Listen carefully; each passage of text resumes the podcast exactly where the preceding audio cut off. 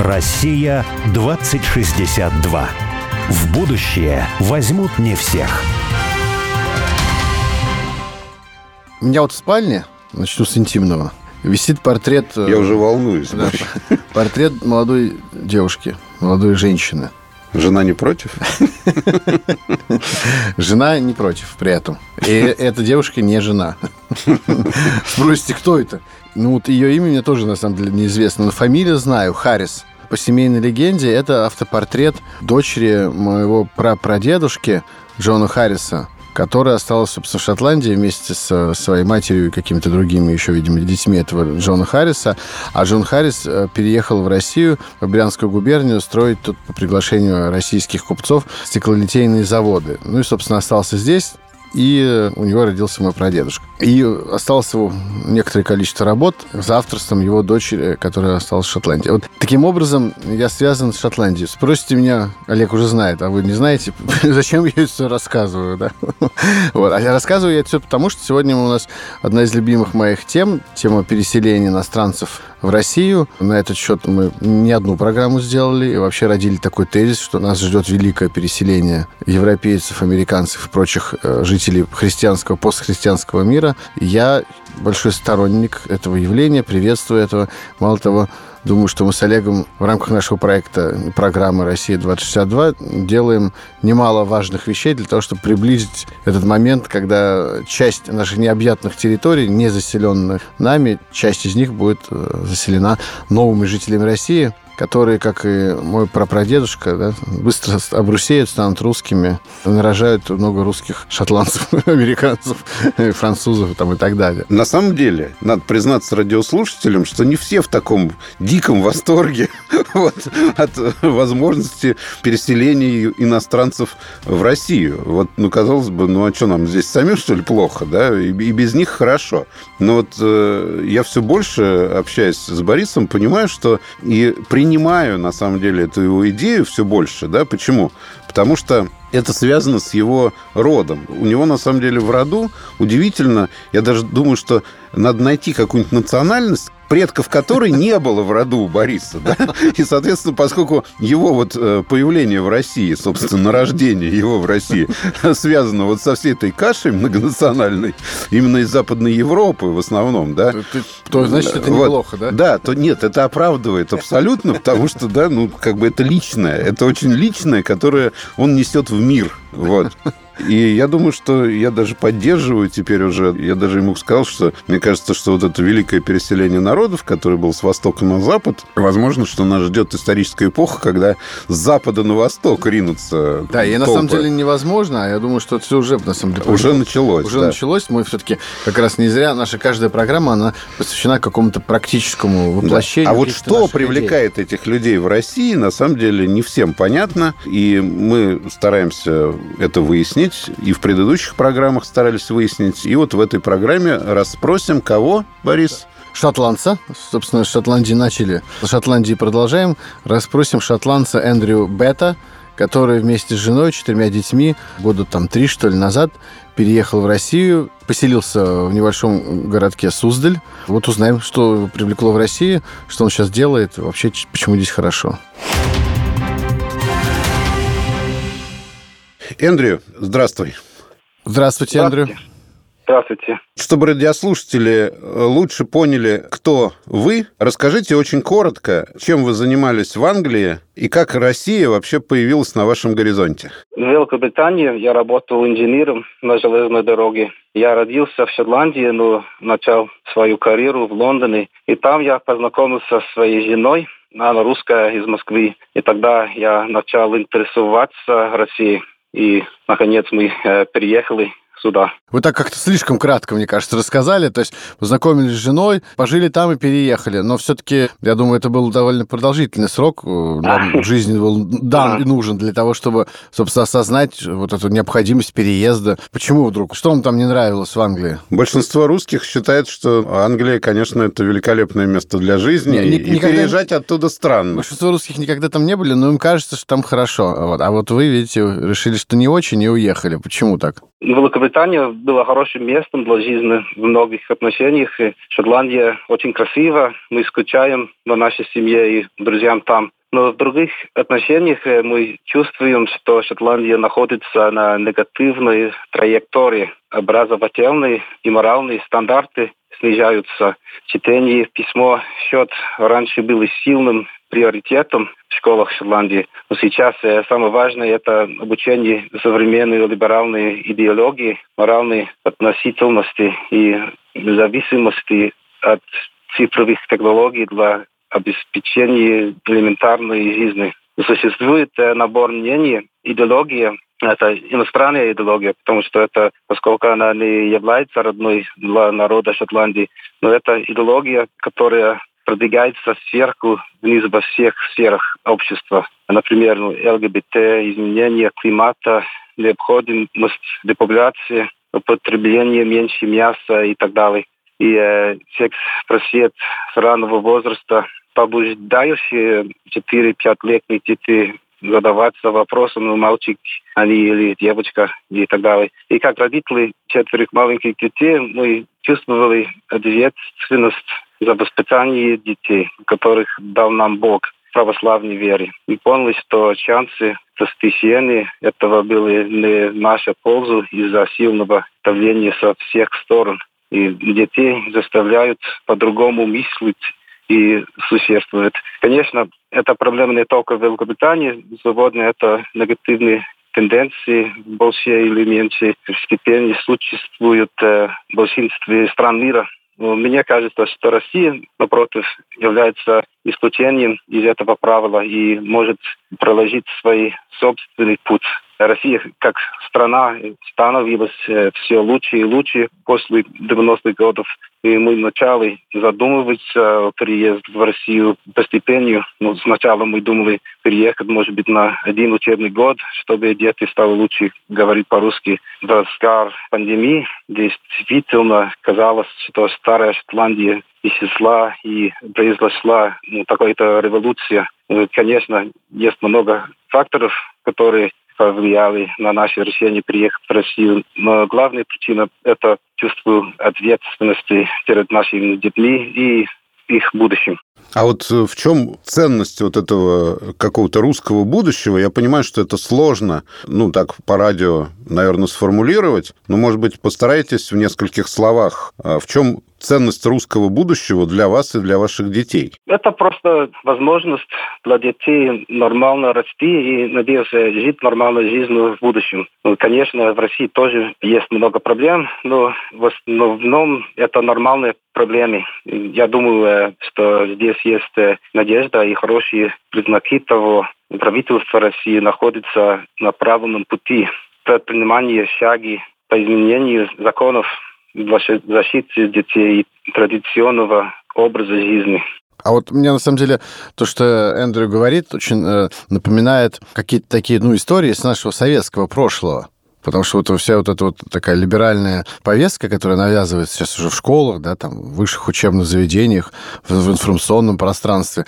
Мы, в общем-то, ну, мне 45 лет, я еще как-то в детстве, в юном отрочестве застал вот эту советскую повестку, которая навязывалась, уже в нее особо тогда никто не верил, там, в конце 80-х годов, но все равно она ощущалась, и вот это такое вот было ощущение такого, с одной стороны, обязаловки, с другой лицемерия, да, полного. И у семьи моей был знакомый один, у которого я потом в Америке, кстати, жил, когда мне было 14-15 лет, учился там один год. А он когда-то в 68 году, еще до долгого до моего рождения, студентом американским попал в Советский Союз по обмену. И э, вот он рассказывал о своих ощущениях, как он учился, значит, в МГУ, э, будучи американским студентом, и говорящим очень хорошо на русском языке, практически без акцента, потому что он на самом деле наполовину русский, наполовину серб был по происхождению.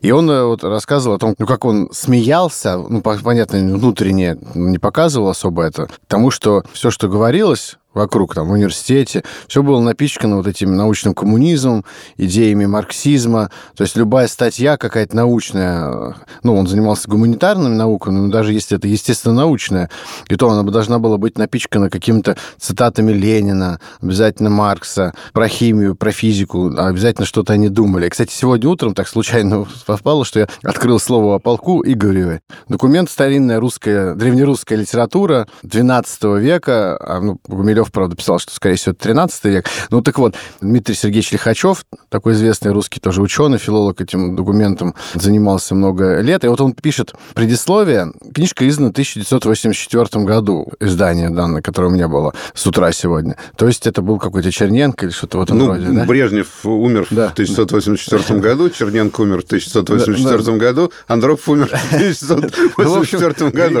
Это точка бифуркации, на самом деле. Советская власть уже заканчивается, и тем не менее, Дмитрий Сергеевич Лихачев действительно уважаемый ученый, потрясающий совершенно человек, эрудированный, большой интеллектуал.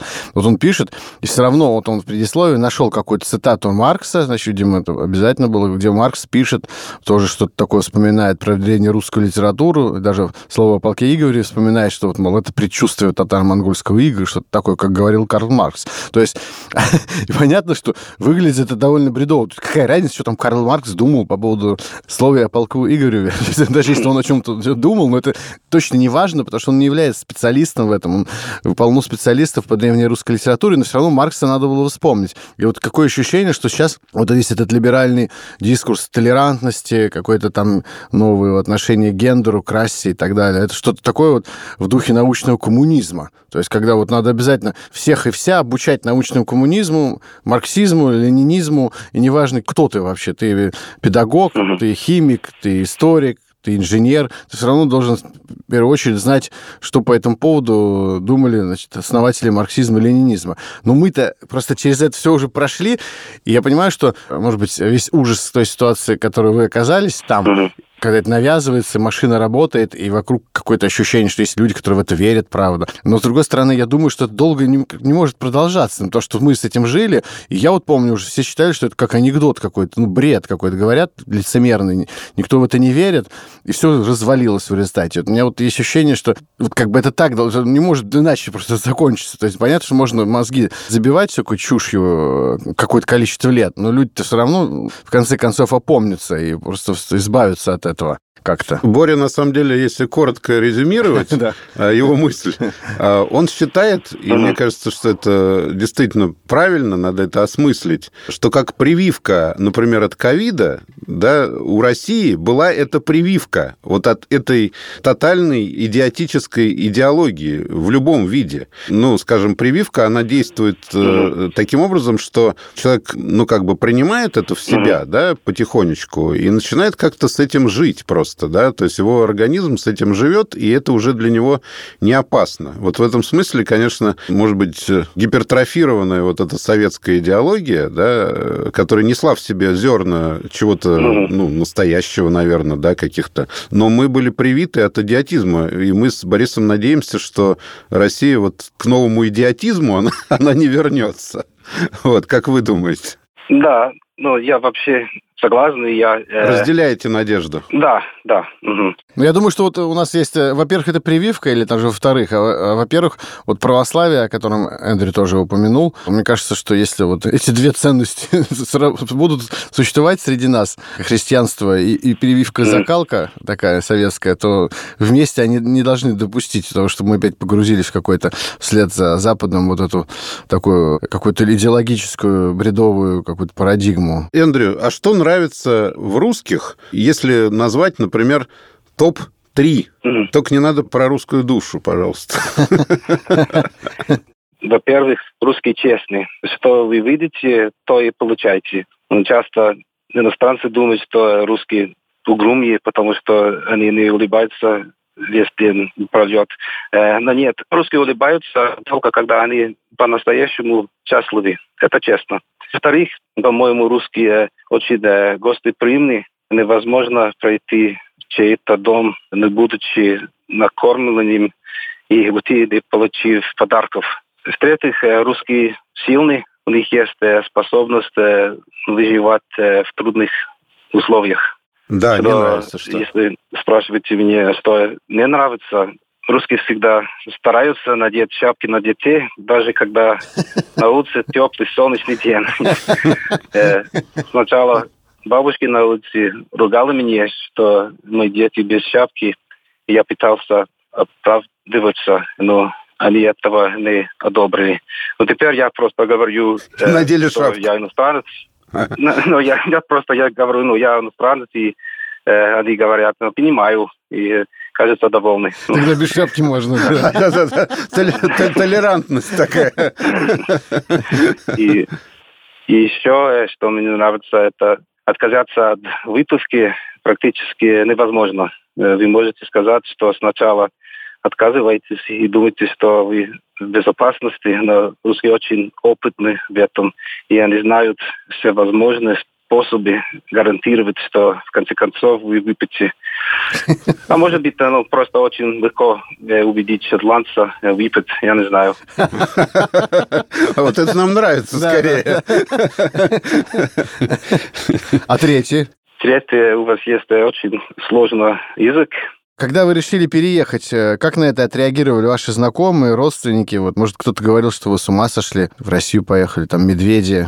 Большинство людей, вероятно, подумали, что это безумный.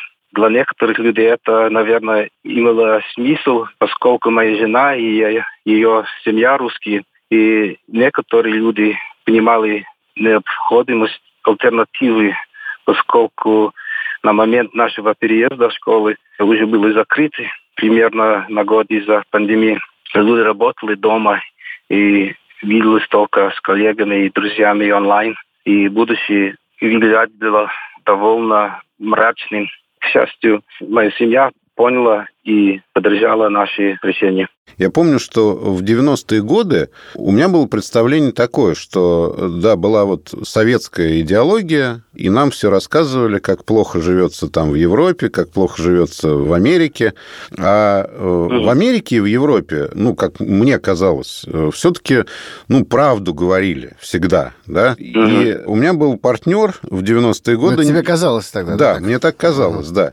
Мне казалось, что у нас нереальное представление, да, то есть они ложные представления о том, как плохо живется Нет, в ну, Европе но, и Америке. Стороны, никто же, по-моему, не верил в это. То есть говорили, что плохо, а все смеялись. Ну, естественно, ну, да, ну, да. да, вот именно. Ну, то есть никто не верил, но да. вот считал, что идеология у нас на ну, самом ну, деле. Да. А у меня был партнер в 90-е годы немец, и к нему приехала его старшая сестра, причем ей там было там, ну, 40 лет. И mm-hmm. она была образованный человек, она закончила Геттингенский университет, она такая была бизнес-вумен, у нее была достаточно крупная компания в собственности. Mm-hmm. Ну, то есть абсолютно абсолютно нормальный современный взрослый человек. И я помню, что она мне говорит, я, говорит, поражена. То есть в Москве это абсолютно европейский нормальный город. Я говорю, а ты что думала? Она говорит, ну как? Я, говорит, думала все-таки, что это такой ну, город, похожий скорее на деревню, среди лесов. А, и что, да, действительно, дикие животные, в том числе медведи, заходят периодически в этот город, и что вообще люди такие бородатые, косматые, как это, в каких-то шапках-ушанках, да, и, в общем, ну, они опасные, эти люди. Поэтому, ну, нормальному человеку, он где-то около Кремля должен поселиться в гостиницу и ходить по Москве в сопровождении милиции, да, и, в общем, под охраной. То есть у, у нормального человека в Германии было представление о жизни в Советском Союзе вот такое, то есть абсолютно нереалистичное, совершенно сказочное. Ну, там известный, вот, как бы сейчас сказали, сериал, наверное, да, там «Агент 007», да, там русские, в общем и целом, всегда в лесу, всегда в каких-то шапках-ушанках, кителях, действительно, и рядом ракета. Нет, ну ладно, даже в Джеймс Бонд, в всяких голливудских фильмах, там, вполне себе 2000-х годов, когда там уже с Брюс Уиллисом, Армагеддон, что ли, назывался фильм, летит спасать планету в космос, там, значит, летает станция «Мир», которая, то есть в тот момент у американцев никакой станции нет, русских есть, но там, естественно, пьяный космонавт с бутылкой водки в ушанке, вот, потому, что он, потому что он русский в космосе. Уже даже вполне во все в 2000-х, когда я когда-то работал э, в журнале в одном глянцевом редактором, к нам приехал, значит, из Лондона один австралиец. Был арт-директором. У нас офис был где-то, ну, на водном стадионе. Зимой он приехал, и я буквально через несколько дней, там, неделю он проработал, я решил пошутить над ним. Я просто подошел к окну и начал кричать на английском, о, смотрите, медведь подходит там к нашему офису. И он э, побежал с вытрященными глазами, типа, где, где, значит, мне надо сфотографировать это.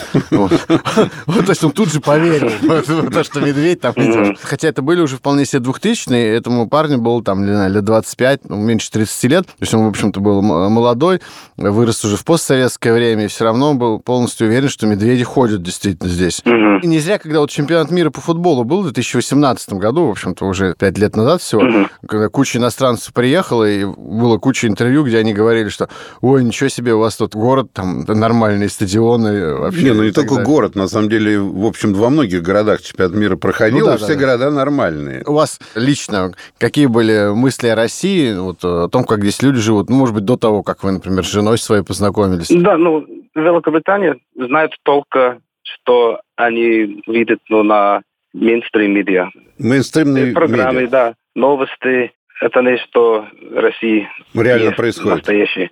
Да, реально происходит. И я считаю себя, ну, повезло видеть сам, что Россия есть. Сначала я не понимал, почему другие люди э, не был так... Э, но когда я вернулась э, от России после отпуска и сказал, как это очень хорошо, ну, э, Москва чистый, так большой, но так много строит э, в России, так это ну, стоят лучше и лучше. Ну, люди теперь более-более не поверят, что мейнстрим медиа сказать, но что показывали фильмы, новости и так далее. И искают э, альтернатив. Все меньше верят новостям, да, там каким-то и... фильмам, вот, и все больше хотят найти какую-то альтернативную точку зрения, да, ага. происходящее. А вот, э, да. Эндрю, у Бориса есть, э, ну, среди предков люди всех национальностей абсолютно. Вот. Мы тут на одной передаче даже выяснили, что даже неандертальцы есть вот среди предков. Вот. Но просто неандертальцы любили чеснок, как выяснилось, у нас тут ученый был. Да, да, лук, чеснок, и у Бориса это тоже... А это мои любимые топ, да. Вот.